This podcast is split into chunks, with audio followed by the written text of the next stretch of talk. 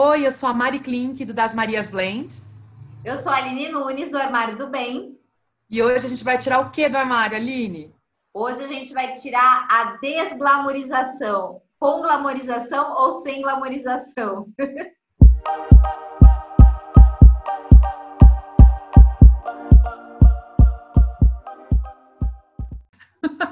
eu já ia falar desgourmetiza bem, mas é tipo desglamoriza bem. Amei, de verdade, porque eu estava muito pensando nisso, que a consultoria, que é o meu segundo trabalho aí também, é, é um trabalho que as pessoas colocam muito num pedestal da glamorização. A TV está muito nesse pedestal da glamorização.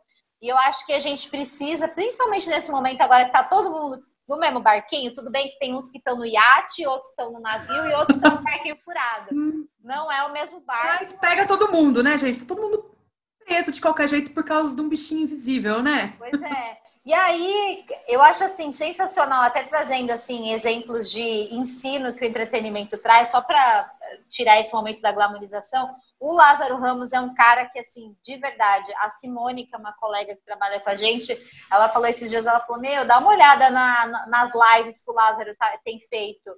Tem tudo que é tipo de live, né? Tem aquelas maravilhosas, tem um povo que tá ligando a câmera que nem sabe o que tá fazendo. Sim. Mas o Lázaro, amiga do céu, é muito boa. As lives, as lives são ótimas. Ele, ele, ele tá, tipo, abre a câmera e aí ele conversa com pequenos empreendedores, assim, sabe? Começa a citar, abre a pessoa aqui, a pessoa fala, ah, como que é seu negócio, o que, que você tem feito, como que tem sido. Poxa, gente, tem mais do que, né, se colocar próximo do outro, assim, eu acho sensacional. Sim. Sensacional, é, total é, desglamorização. É. É, é igual essas lives que o pessoal tá fazendo em casa, assim, né? Começou meio devagar e agora também acho que, né, gente, tem 25 no mesmo dia, né? Assim, mais o que eu acho mais importante, assim, né, independente da, da piada e tudo, é, é o quanto, assim, sabe, essa coisa da arrecadação de alimento, de máscara, de álcool gel. Teve gente que questionou, ai, esse sertanejo fazendo live, tem uma coisa divertida que é, por exemplo, eu vi a da Marília Mendonça, que ela esqueceu a letra, errou a letra da música e precisou abrir lá no celular. Sabe, assim, essas coisas que aproximam, que eu acho que também ajuda nessa desglamorização, porque não tá lá no palco, não tá distante, é, uma, ela é sentada na sala dela, é, e ao mesmo tempo, assim, ajudando, né? Vem a doação de alimento, porque eles têm um público enorme. E acho que assim, se você tem a possibilidade de trazer milhões de pessoas para assistirem e para doarem e juntar não sei quantas toneladas de alimento, por que não fazer isso? Né? Está sentado lá cantando, vem a doação, do jeito que dá, você ainda se aproxima das pessoas, né? E acho que tem isso assim, né? Por isso que realmente o entretenimento assim, ele pode ser muito bem utilizado, muito bem mesmo. Acho que e acho que assim essas lives têm servido um pouco também para essa desglamorização e para ajudar, então, né? Gente, e assim, não quer assistir, não assiste, gente. Mas de qualquer maneira eu acho legal, acho legal ter, acho legal entreter as pessoas e associar uma causa a isso, porque quem consegue os milhões são eles. E a gente vai fazendo trabalho de formiguinha, de ir dando nosso pouquinho. eu acho que às vezes a gente se fecha tanto para algumas coisas e que a gente acha que a gente não pode consumir um besterol e que todo entretenimento é besterol e não é verdade. Então acho que tanto eu quanto a Mar, a gente já teve grandes experiências assim por trabalhar com entretenimento na TV, na revista, jornal, e a gente pode vivenciar um pouco isso assim, porque gente, é um trabalho, né? Como qualquer outro nesse mundo. e eu, assim, eu, quando eu, pensei nesse assunto, estava falando agora com a Mar, eu lembrei, tem milhões de situações, assim, incríveis, mas eu lembrei aqui de um caos é, que foi a primeira vez, a primeira pauta de entretenimento que eu fui fazer, e que foi lá no SBT. E lá no SBT eu conheci Dona Hebe Camargo. Foi a primeira pauta que eu fui, assim, de cara já. Ah, hoje você vai entrevistar a Hebe. eu falei, Jesus amado. É Binha. É Binha, maravilhosa. Então, quando eu cheguei lá, assim, eu acho que que é o que a gente fala de quebrar esse olhar preconceituoso, né? Eu, eu vinha de um universo de redação de cidades, política, esporte, e aí quando eu caí no entretenimento, cheguei lá no SBT, aí eu vi, tipo, mano, aquela correria, todo mundo correndo para organizar o camarim, como que ia ser, como a entrada da Hebe, e põe plateia, tira a plateia. Eu falei assim, caraca, isso daqui é, é tão tenso quanto aquele plantão lá de polícia que eu fico na porta, sabe? Então, ali eu comecei a construir um olhar assim diferente, realmente, que eu acho que eu mesma já tinha esse olhar também preconceituoso, tipo, nossa, vou largar o caso, né, policial fantástico que eu cobri, tipo, consegui chegar lá na fonte e vou lá ver o Silvio Santos, sei lá, sabe? Tipo, a gente tem esses preconceitos assim, de verdade. E aí eu cheguei ali, eu falei, cara, que trabalho incrível.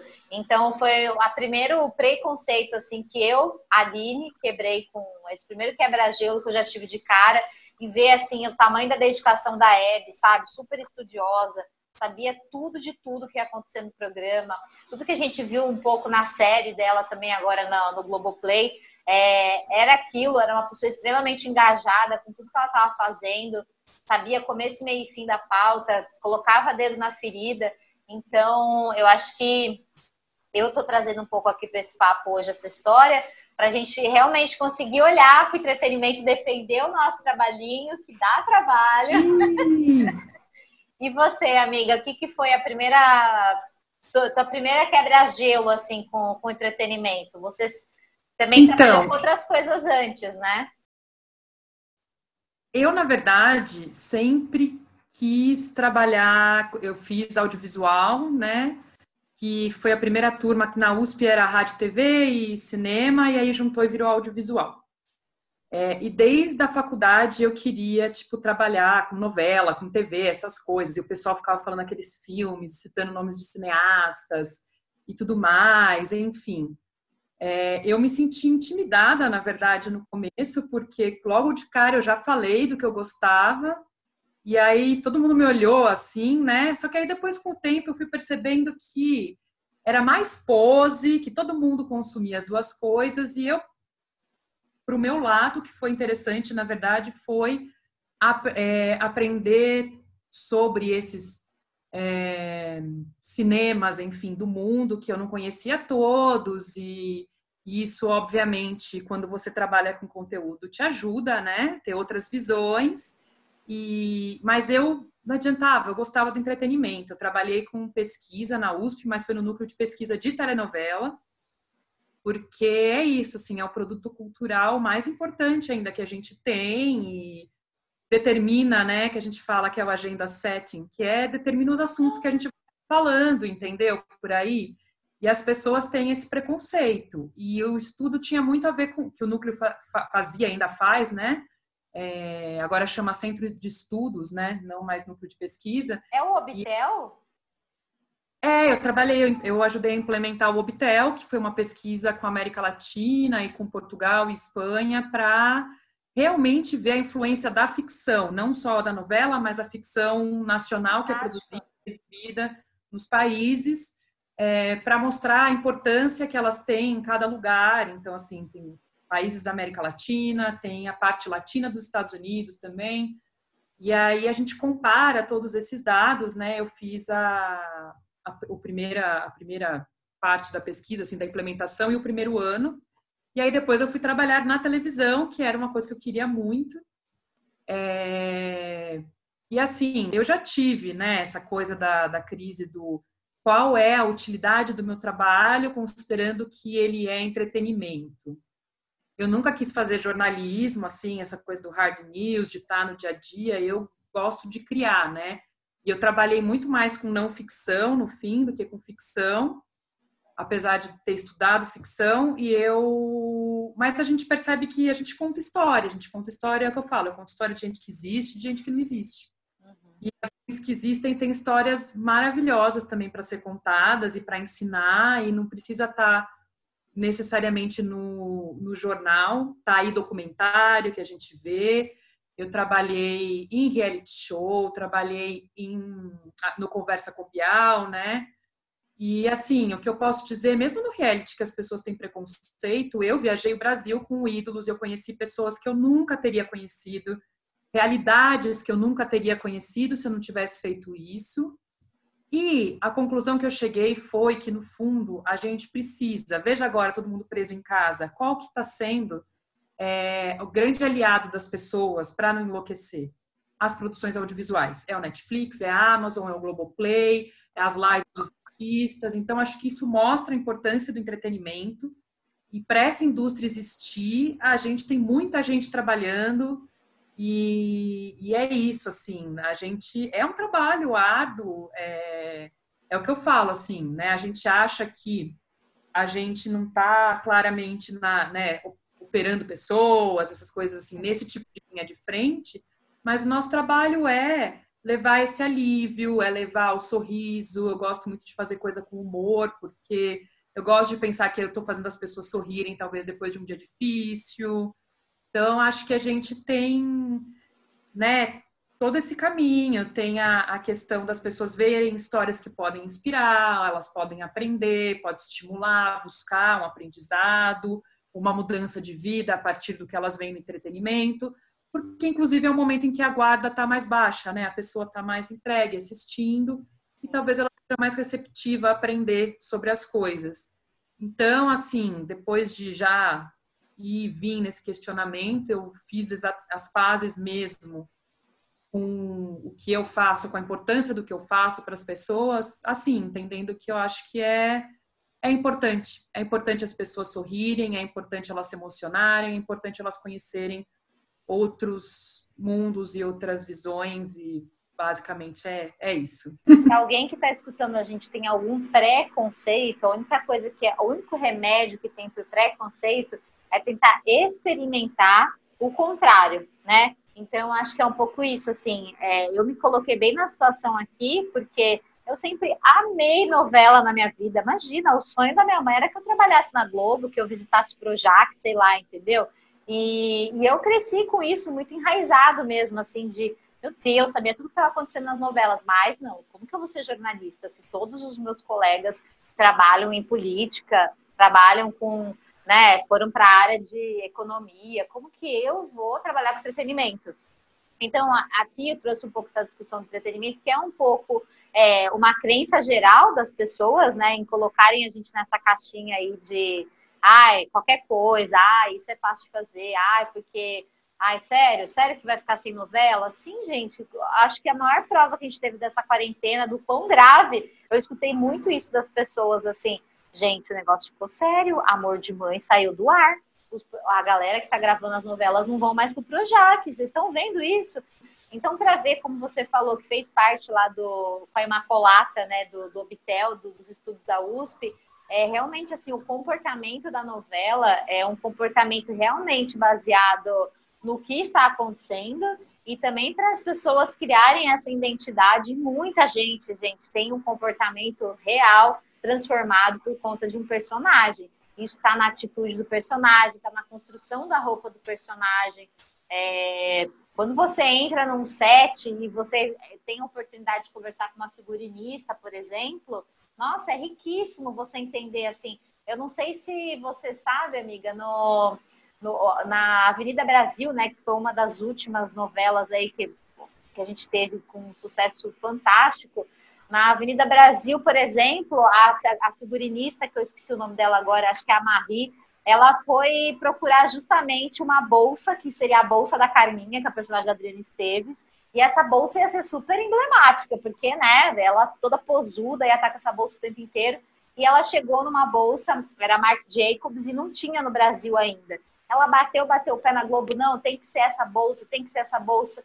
Moral da história, a Globo comprou a história, comprou a tal da bolsa caríssima, e aí, é, quando a novela estourou, final da novela, do meio da novela para o fim, o Mike, a marca simplesmente abriu uma loja no Brasil.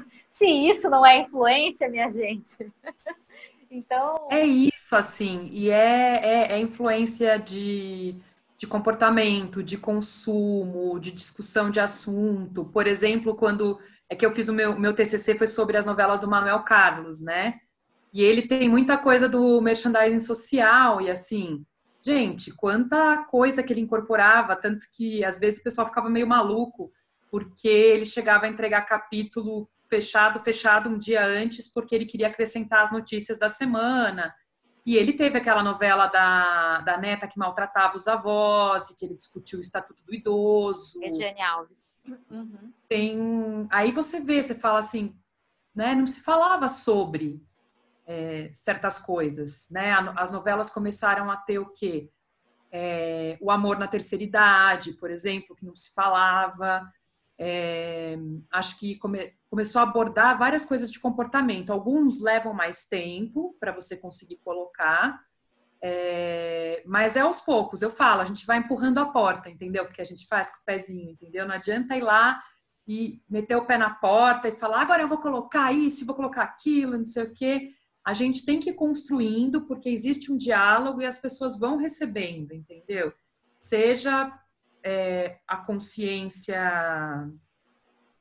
de algum problema, seja a aceitação de algo, seja, enfim, essa coisa de, de entender como ela quer construir a imagem dela e como é que se faz isso, enfim, acho que a ficção ajuda em muitas coisas, né? É, nessa parte, assim tanto na novela quanto nas séries que a gente tem, eu, eu sinto que tem uma importância muito grande, assim.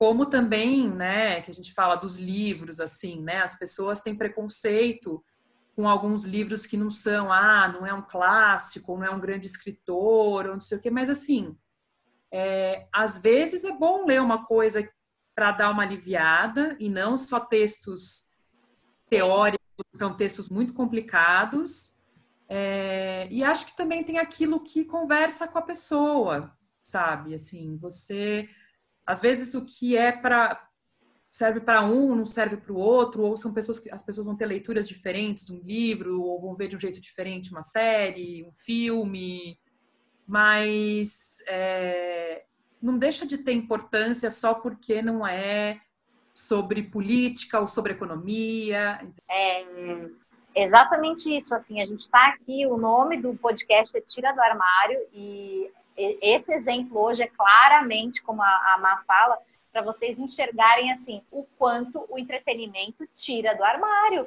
O entretenimento, seja na TV, série, novela, ou na literatura, nas artes, né, numa peça de teatro, o entretenimento está o tempo inteiro tirando muita coisa do armário. Então a gente precisa dele uhum. para refletir, para se sentir leve, para se sentir acolhido, para ver que a gente não está sozinho, né? Quantas quantas mães, ah, eu falando muito ainda porque é recente, mas nem tanto, mas amor de mãe que agora deve voltar.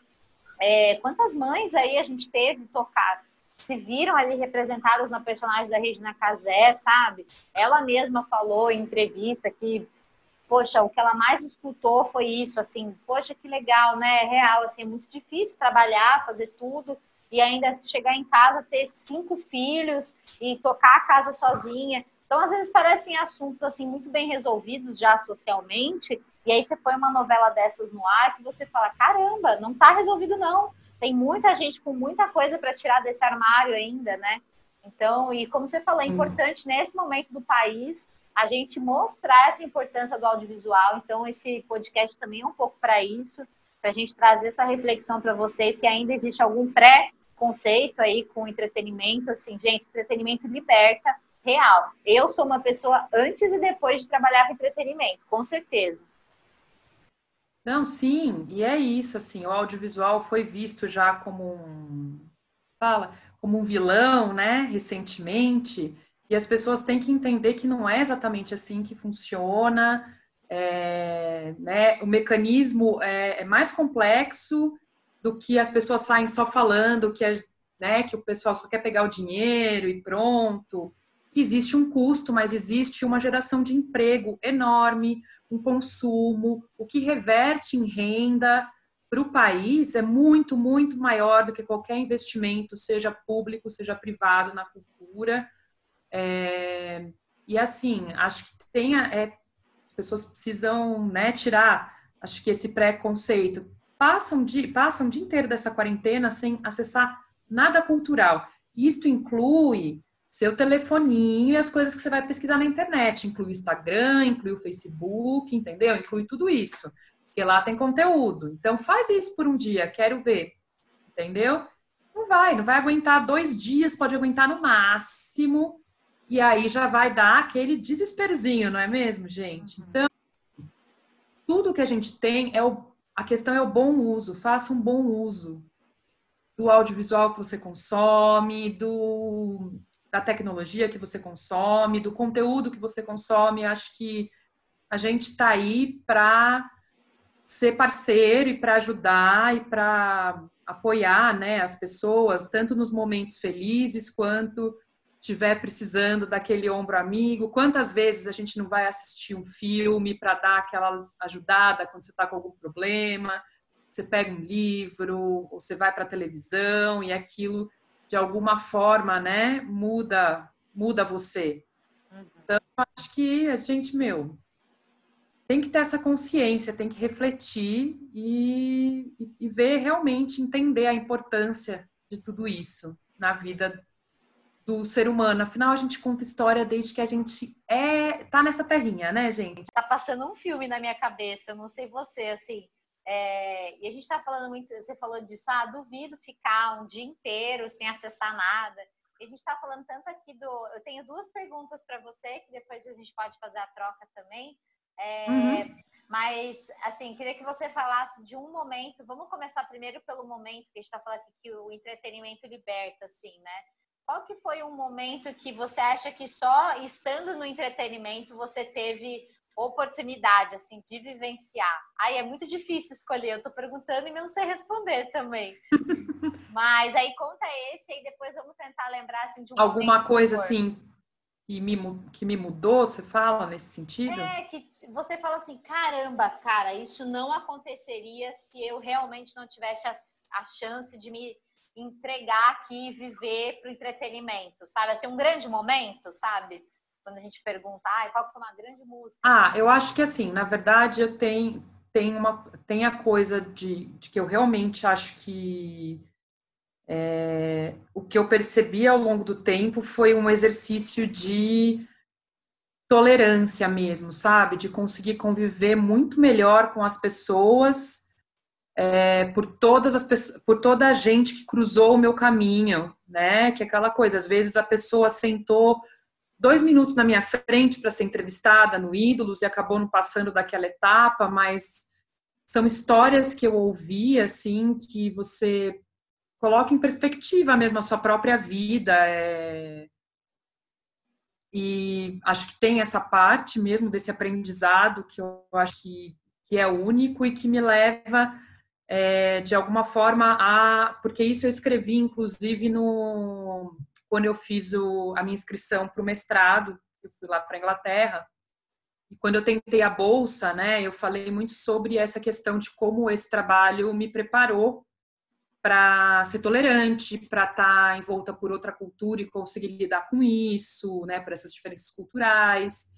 É, e eu também acho que foi esse trabalho todo que eu consegui construir um caminho no entretenimento que me deu uma bolsa de estudo do governo britânico, que é uma coisa que, pensa, quando eu entrei na faculdade, as pessoas eram todas com aquela coisa intelectual, e tudo que eu gostava não servia, porque não era intelectual, sabe? A televisão aberta, como assim eu gostava dessas coisas?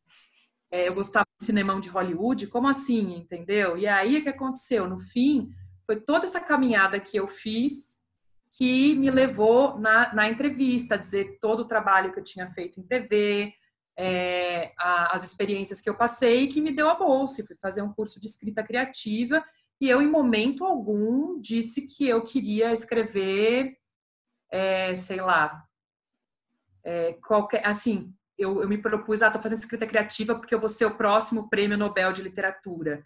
Eu falei, não, eu tô fazendo escrita criativa na Inglaterra, porque aqui no Brasil não tem, né, mestrado na, na área, tem agora no Rio Grande do Sul, mas então eu quis ir para lá porque eu falei, mas eu quero escrever para as pessoas do meu país, assim, para aproximá-las da literatura. Não precisa necessariamente o prêmio Nobel. O importante para mim é que as pessoas gostem de ler, de ter contato com conteúdo, com história, e é isso, assim. Então, acho que o entretenimento, acho que engloba tudo que eu já falei aqui, mas isso, eu falei exatamente essas coisas que eu falei aqui para eles, e eu consegui a bolsa de estudos. Então, acho que, é, para vocês verem, gente, não foi nem aqui, ficou falando do Brasil, porque o Brasil isso, porque o Brasil aquilo. Tipo, a minha bolsa nem foi daqui, não foi, foi, não foi Ciências Sem Fronteiras, foi do governo britânico. E lá eles realmente valorizam, tanto que a BBC, a principal emissora, e ela é pública e os cidadãos contribuem, eles têm uma taxa de contribuição e eles nunca protestaram contra. Mas aqui a gente adora assistir as coisas da BBC, ficar falando que é maravilhoso, isso sim que é bom, né? Mas um dia a gente fala sobre essa síndrome de vira-lata que a gente tem aqui no Brasil. É, a gente é maravilhoso e só precisa saber disso.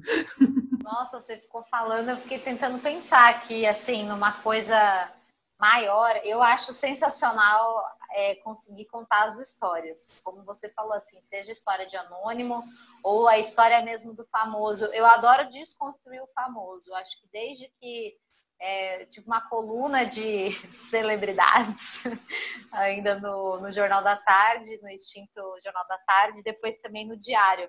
E eu achava muito curioso, assim, que as pessoas à minha volta, é, você trouxe uma coisa super construtiva e eu tô aqui, né, tipo, pirando.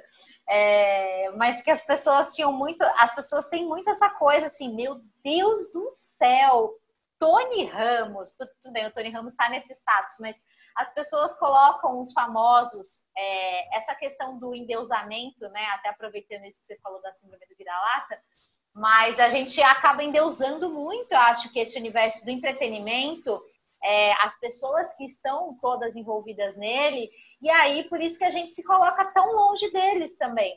Porque a gente acha que, nossa, Deus o livre, imagina, Gisele Bündchen é a Gisele Bündchen, imagina, eu, contato com a Sandy. Então, acho que a gente vai se colocando nessa posição de ser menos ou, e de estar distante do famoso.